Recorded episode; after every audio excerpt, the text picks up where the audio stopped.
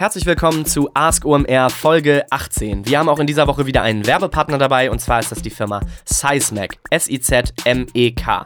Sizmek ist die weltweit größte unabhängige Werbeplattform und die wollen die Bindung zwischen der Marke und dem Konsumenten vor allem durch datengetriebenes und kreatives Marketing stärken. Und Sizmek hat sich deswegen auch ein paar sehr, sehr wichtige aktuelle Themen ganz oben auf die Liste geschrieben, die sie bearbeiten wollen.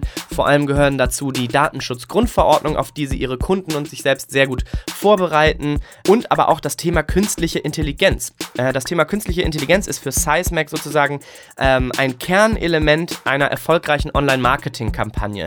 Bei SizeMac koordinieren deswegen Algorithmen diese großen Datenmengen, ähm, die bei den Kampagnen entstehen.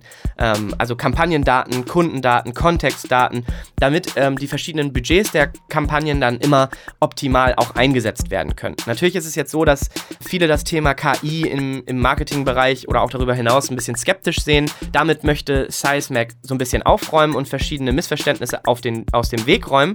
Und sie haben deswegen eine Videoserie erstellt, die heißt AI Academy. Die AI Academy ist sozusagen diese Videoserie, in der Experten erklären, was unterschiedliche künstliche Intelligenzen können oder eben auch nicht können. Und das könnt ihr euch mal anschauen unter sizemac.com slash AI-Academy. Da findet ihr die AI Academy von Sizemac. Wenn ihr mehr über künstliche Intelligenz im Marketing lernen möchtet, da gibt es so fünf kurze Lektionen. Da ist es super erklärt, was am Hype-Thema KI sozusagen wirklich dran ist, welche Trends es da gibt, wie die Zukunft aussieht. Also schaut euch das gern mal an. AI Academy unter www.sizemac.com, s-i-z-m-e-k.com slash AI-Academy. Viel Spaß! Ask OMR. Du fragst, wir antworten. Herzlich willkommen zur 18. Folge Ask OMR, dem OMR-Podcast, wo ihr Fragen einsendet und wir versuchen die besten Antworten dazu zu bringen. Dieses Mal testen wir etwas leicht anderes. Ähm, ich habe den glücklichen Zufall, einige Online-Marketing-Experten zur Hand zu haben und wir machen heutzutage eine Art Talkrunde. Das heißt, ähm, wir stellen die Frage in den Raum und dazu antworten dann entweder Erik Siegmann, Florian Heinemann, Christoph Bursek oder Philipp Westermeier oder eben ich, André Alpa. Viel Spaß. Sebastian fragt, könnt ihr ein gutes Newsletter-Tool auf E-Mail-Basis empfehlen, das kostenfrei nutzbar ist? Mit dem Thema habe ich mich neulich so ein bisschen beschäftigt, weil äh, auf Facebook ähm, so ein Buddy aus Berlin äh, sein, sein Tool empfohlen hat, das er gerade eingesetzt hat und das heißt, glaube ich, Sandy. Und äh, bei Sandy hat man, glaube ich, den Vorteil, dass es über die AWS Cloud versendet und sozusagen die Kosten pro E-Mail deswegen extrem gering sind. Das heißt, es ist ein selbst gehostetes Tool, ähm, kannst es an deine AWS-Geschichte anbinden und verschickst dann irgendwie 10.000 E-Mails für irgendwie einen Dollar. Und wenn man sozusagen sagt, ich gehe ein bisschen in die Masse und will viele E-Mails versenden, dann ist das äh, eine ganz spannende Geschichte, wenn man von den typischen Mailchimps und so weiter weg möchte.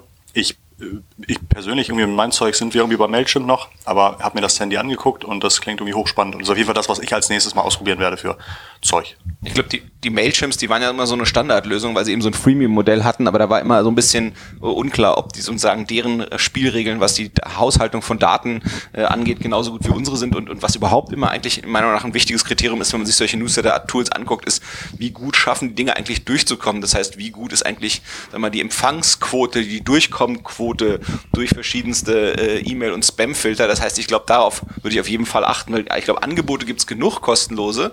Man muss eigentlich gucken, was sind die Kriterien, die man sich anschauen muss, um die Unterschiede zwischen den Tools festzustellen.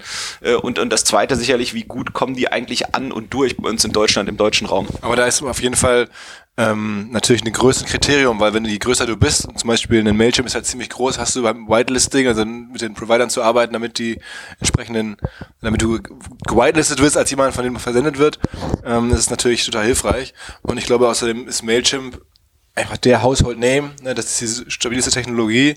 Und mittlerweile kann man das ja viel mehr nutzen, auch als so ein Customer ähm, Relationship Management Tool. Ähm, das ist jetzt ja viel mehr als ein reines Versandsystem.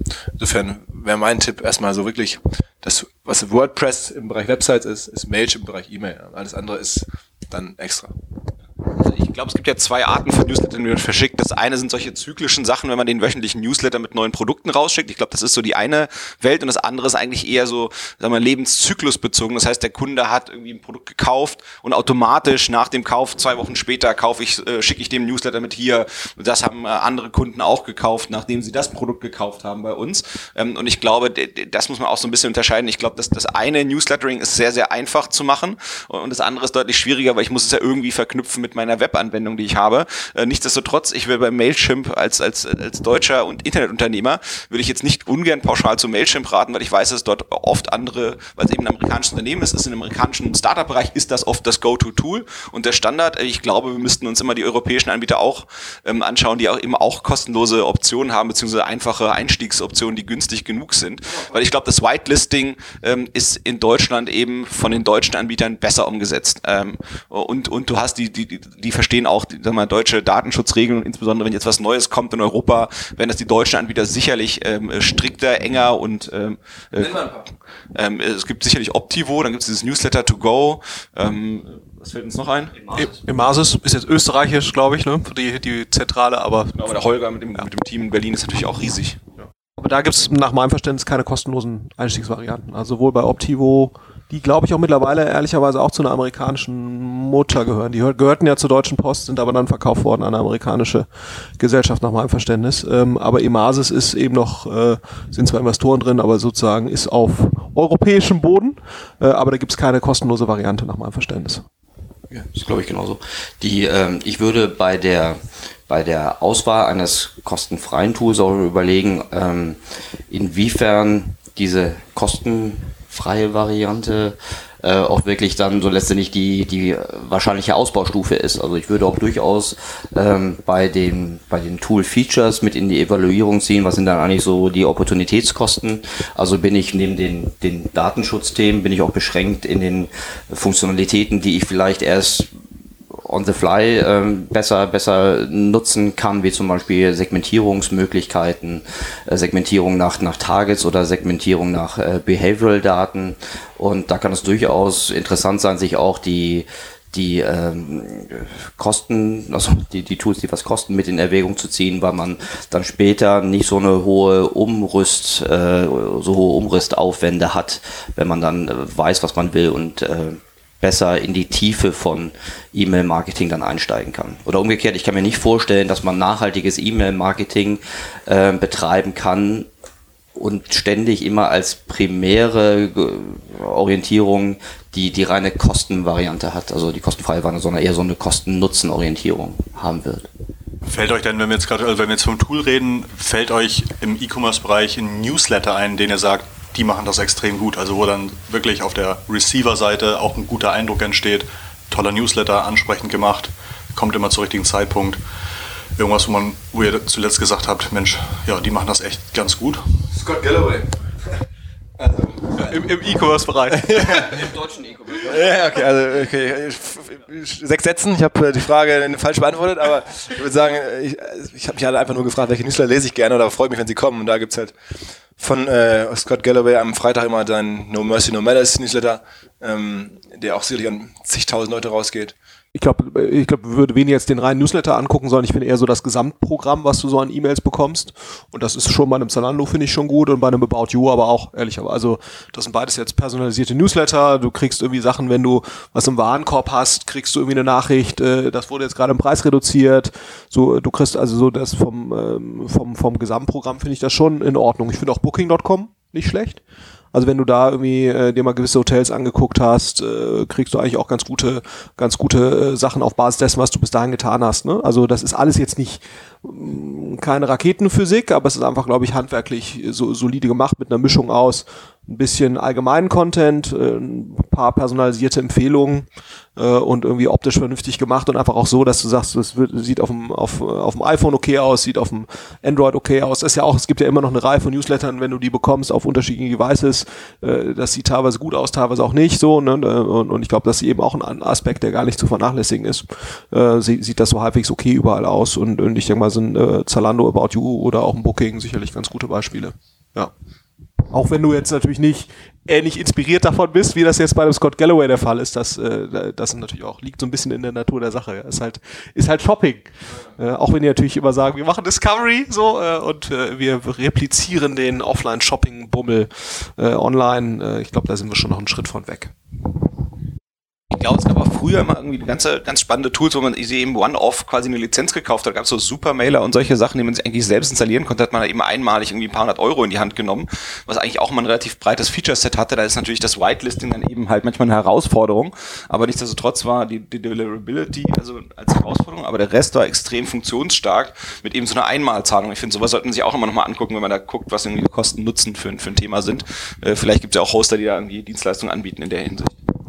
Wobei ich glaube, das kommt sehr aufs Ambitionsniveau an. Ne? Also ich glaube, in dem Moment, wenn du quasi sagst, ich will das ernsthaft betreiben, ich habe auch ein paar tausend Newsletter-Empfänger, wirst du irgendwann nicht um eine eigene IP-Adresse drumherum kommen, ne? die, deren Reputation du halt selbst kontrollierst, ne? muss man muss man eben auch sagen. Und dann brauchst du halt die Möglichkeit, eine eigene IP-Adresse einzurichten. Das geht jetzt bei einem bei einem Mail, äh, Mailchimp und so weiter geht das. Bei Optivo Emasis sowieso nochmal gegen eine extra Gebühr, weil nur dann hast du ja wirklich komplett unter Kontrolle, was läuft jetzt äh, über diese IP und und und welches ähm, welche Aggressivität an Newsletter Newsletter-Verhalten ist sozusagen das, was ich verantworten kann und gut finde äh, und wo ich auch bereit bin, die Konsequenzen dafür zu tragen an IP-Reputation. Und das geht natürlich nur, wenn du eine eigene IP hast. Und, und das geht dann eben nach meinem Verständnis, zumindest bei einem Supermailer, wüsste ich jetzt nicht, wie das gehen soll. Philipp hat uns gefragt, welchen neuen Traffic-Kanal findet ihr aktuell am spannendsten? Was ich ganz spannend finde im Bereich Influencer-Marketing aktuell, man kann ja meistens bei den Influencern getrennt die Stories von ähm, klassischen Posts im, äh, im Feed buchen. Ähm, und meine Beobachtung ist, dass die, die, die, die, es macht total Sinn, aktuell äh, in Stories quasi so ein kleines Schnipsel zu buchen, weil das, das kostet aktuell noch relativ wenig, das ist eben nicht so bepreist wie der Post. Äh, plus es fällt den Influencern teilweise deutlich leichter, das zu machen, weil es eben äh, etwas ist, was da ist und dann wieder vergeht. Und nichtsdestotrotz ist im Feed, das bleibt zwar da drin und wird lang, theoretisch lang äh, haltbar, ähm, aber letztendlich wird es auch keine Traktion mehr haben nach 24 Stunden. Und was ich eben elegant finde in den Insta und äh, Stories, also Instagram Stories, äh, dass man eben mit diesem Swipe Up, also aufwärts wischen, auch tatsächlich einen Link hinbekommt zur eigenen Seite. Das heißt, wenn man dahinter eine gute Landingpage klemmen kann, die eben auch gut mobil funktioniert, äh, finde ich das aktuell total spannend auszuprobieren, wenn man da irgendwie so ein Low Involvement, äh, wie man so auf, auf schönem Marketing-Englisch sagen könnte, Low Involvement Lead Ziel dahinter klemmen kann, wo man eben irgendwas Einfaches, günstig oder einfach weggeben kann ähm, und dann eben sowas dazu bucht, was eben aktuell relativ günstig funktioniert. Das würde ich auf jeden Fall testen, was eben äh, meiner Beobachtung nach neuer und, und zumindest mal spannend und ein Versuch wert ist. Wie würdest du das buchen, André? Äh, ich würde entweder auf die Influencer selbst zugehen oder über irgendeinen Marktplatz oder eine Agentur gehen, je nachdem, wie das aussieht. Wie du Posts auch buchen würdest. Äh, richtig, aber ich würde halt eben eher diese Stories, äh, quasi eine Story buchen, weil die ballern ja meistens eben auch viele raus, ähm, teilweise viel mehr als Posts und deswegen auch deswegen, also nicht nur wegen der Haltbarkeit, auch deswegen ist der Preis aktuell günstiger und ich finde den Wert nichtsdestotrotz extrem hoch. Und mein Gefühl ist auch, dass es halt im Bereich der Views von Stories aktuell weniger Fälscherei mit Daten gibt als auf den klassischen Reichweitendaten wie Follower und Likes, dass da noch nicht so viel geschummelt wird, ähm, was ja sonst im, im Influencer-Marketing ja auch durchaus eine Herausforderung ist. Also ich, ich würde mal ähm, sozusagen antworten, wie ich es bei den Besten gelernt habe und das war der der Robert Gens hat bei uns auf dem, bei OMR auf der, auf der Bühne gesagt, dass man natürlich fragen muss, wie viel Traffic und wie groß ist das Thema für dich. Ne? Wenn du jetzt irgendwie in Zalando bist, dann macht es für dich keinen Sinn, irgendwie bei allen einzelnen Stories reinzubuchen, so habe ich ihn da verstanden. Ähm, weil du brauchst dann halt irgendwelche großen, massiv skalierbaren Lösungen. Ähm, und deswegen äh, ist halt schon die Frage, wenn es dir ausreicht, ein bisschen Traffic irgendwie günstig zu haben zu wollen, dann gibt es ganz andere Lösungen, als wenn du jetzt eine, eine, große Firma bist und irgendwie musst halt wirklich viel Umsatz jeden Tag verteidigen oder jeden Monat oder so. Aber gehen wir mal davon aus, wir suchen jetzt wirklich mehr so nach neuen Nischen, nach so Gold Nuggets und nicht nach den ganz großen skalierbaren äh, Verfahren. Ähm, dann ist es sicherlich was, was, was du sagst im Influencer-Bereich, gerade vor allen Dingen bei den so Mid- und Longtail-Influencern, halt nicht so vorne die großen, die jetzt ähm, schon, schon sehr stark belegt werden, sondern eher im Mittelbereich ist mir total überrascht, was es da alles gibt an Influencer. Nach wie vor ist es ähm, das Thema eigentlich. Ähm, das ist eine. Und das zweite, ähm, muss ich natürlich sagen, weil wir hier einen Podcast machen, ähm, aber glaube ich, dass das halt super Traffic ist, wenn es, wenn du es schaffst, sozusagen auf einen Podcast-Traffic aufzubauen oder selber in Podcast reinzukommen. Ähm, das Engagement ist so stark und die Wahrnehmung ist so stark, ähm, dass das einfach sehr, sehr guter Traffic ist. Vielleicht auch nochmal in den Richtung, was Philipp argumentiert. Also ich würde das insbesondere argumentieren, äh, auch im B2C-Bereich, ne, ist ja nicht umsonst, dass hier äh, äh die Kollegen mit den Memory-Schäumen immer bei, bei euch werben von, von Kasper. Äh, äh ich, ich denke mir immer, was sind eigentlich Memory-Schäume? Aber okay, das ist ein anderes Thema.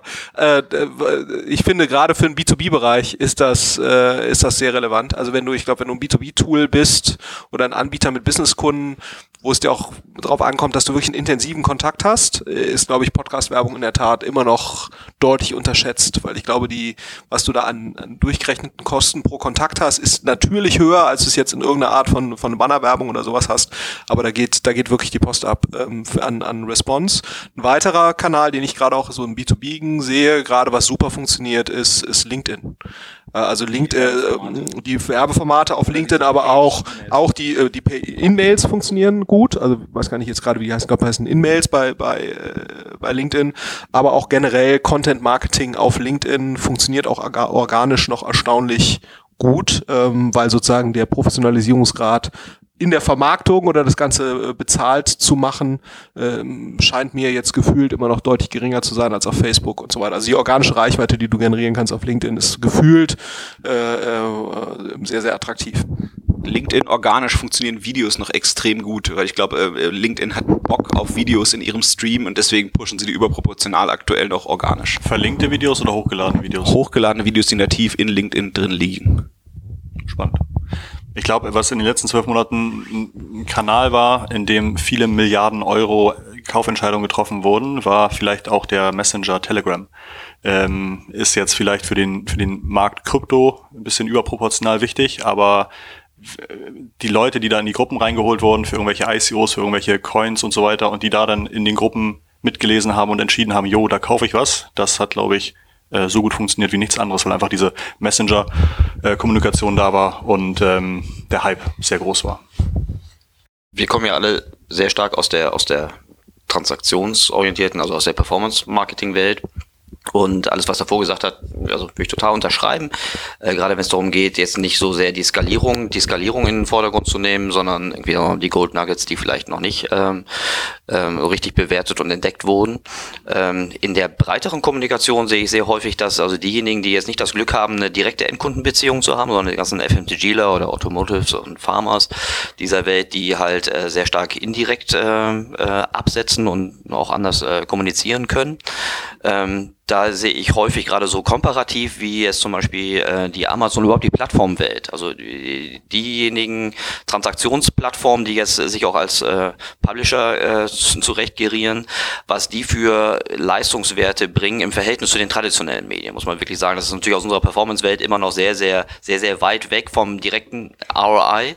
Ähm, aber rein komparativ zu dem, was, was diese äh, Advertiser für, für Chancen und vor allen Dingen für Bewertungs- und Steuerungsmöglichkeiten haben, da glaube ich, stehen wir noch ganz am Anfang, was Amazon, Amazon, als Beispiel Amazon, das geht aber auch äh, mit Abstrichen für, für Salando, was deren Media- und Marketing-Services jetzt schon bringen an Reichweite und vor allen Dingen auch an, an quantitativ analytisch verwertbaren Informationen. Du sagst quasi generell Retail Media, weil einfach die genau. Kundenkenntnis genau. und die Transaktionsrelevanz ich, ich der sag, Daten, die die haben, natürlich sehr hoch ist. Ich sage aber ganz bewusst nicht generell Retail Media, weil es da gerade auch äh, mein Verständnis nach im, im deutschsprachigen Raum sehr viel Mogelpackungen gibt. Also im Sinne von, es gibt halt wenig. Ach, komm jetzt. äh, aber es gibt halt wenig Plattformen, die überhaupt in der Lage sind, das wirklich so strukturiert und vor allen Dingen zu so einer rationalen, relativ rationalen Preisbildung, das wirklich an den Markt zu tragen. Da würde ich sagen, da gibt es vor allen Dingen Amazon, da kommt lange, lange nichts und da gibt es in einem dann Verhältnis immer noch in der Nische das, was du bei Salando machen kannst. Und wir haben ja die Schönheit von dem, was wir in Zukunft von zum Beispiel den ganzen asiatischen Plattformen in Zukunft erwarten werden, ähm, noch gar nicht so richtig ausgeschöpft. Aber ich glaube, da kommt eine ganz neue Welt mehr sicherlich sehr stark in dieser breit streuenden Advertiser-Welt, die immer spezieller wird, was auf uns zu, die, äh, glaube ich, die nächste Generation von TV-Werbung eher ersetzen wird, als dass es irgendwie eine Weiterentwicklung von Performance-Marketing ist. Und äh, wir haben solche, solche Plattformen wie äh, zum Beispiel Netflix und, äh, und Amazon äh, Prime Video, die ja noch gar nicht sich geöffnet, wo überhaupt nicht sicher ist, ob die sich auch so öffnen werden und in welcher Form sich öffnen werden. Aber ich glaube, da werden wir einen substanziellen Paradigmen wechseln, wie halt diese breitstreuenden Advertiser in Zukunft äh, deutlich effizienter ihre Media Spendings platzieren werden sehen. Noch eine Frage, weil ja so immer die Frage war, ist Snapchat jetzt für den deutschsprachigen Bereich großartig relevant? Hat da jemand Erfahrung? Würde mich jetzt mal interessieren. Alle schütteln die Köpfe. Ich habe gerade, also irgendwie, wir haben in den letzten also wir, wir haben substanziell viel Media Audits gemacht äh, im, im Dachbereich. Ich habe keinen einzigen Fall gesehen, dass Snapchat auch nur eine relevante Berichtszeile war. Also außer im experimentellen Zustand, aber noch nichts wirklich Substanzielles. Also ich glaube, wenn man mit Snapchat selber spricht, sagen die ganz klar, aktuelle Zielkundschaft, Zielindustrie ist Auto. Also es ist halt sozusagen, die Automobilkunden sind die, mit denen am meisten bei Snap gerade machen, also den größten Budgets. Das ist sozusagen das, wo gerade was passiert. Ähm, darauf fokussieren die sich auch sehr. Insofern darf man vielleicht nicht überrascht sein, wenn die im Bereich Handel oder so ähm, jetzt Performance Marketing noch nicht so sehr auftauchen ist einfach auch noch nicht deren Ziel, muss man ganz klar sagen. Ähm, und ob es für die Automobilkonzerne gut funktioniert oder nicht, das kann ich einschätzen. Aber, aber letztendlich, ich meine, wer nutzt aktuell, also wo ist Snapchat vorne und bleibt vorne? Das ist bei den 13- bis 17-Jährigen, also so Millennial und drunter. Wenn du anguckst, wie deren, genau, wenn du dir anguckst, wie bei denen die Lust ist, sag mal, für den Kauf von Autos ist halt überschaubar, ne? Also für ein Car2Go oder Drive Now oder sowas dort zu werben, das würde ich verstehen, wenn die dann schon fahren könnten, aber letztendlich die, die Kernkundschaft, Nutzerschaft ist halt 13 bis 17. Insofern wundert das mich, dass mit den Autokunden. Ähm, was, was ich immer noch spannend finde, ist immer eigentlich so neue, neue Produkte bei äh, existierenden Plattformen wie eben Google und Facebook, wenn da neue Sachen rauskommen. Ähm, ich würde als E-Commercer auf jeden Fall mit den Facebook Marketplace Ads rumdödeln.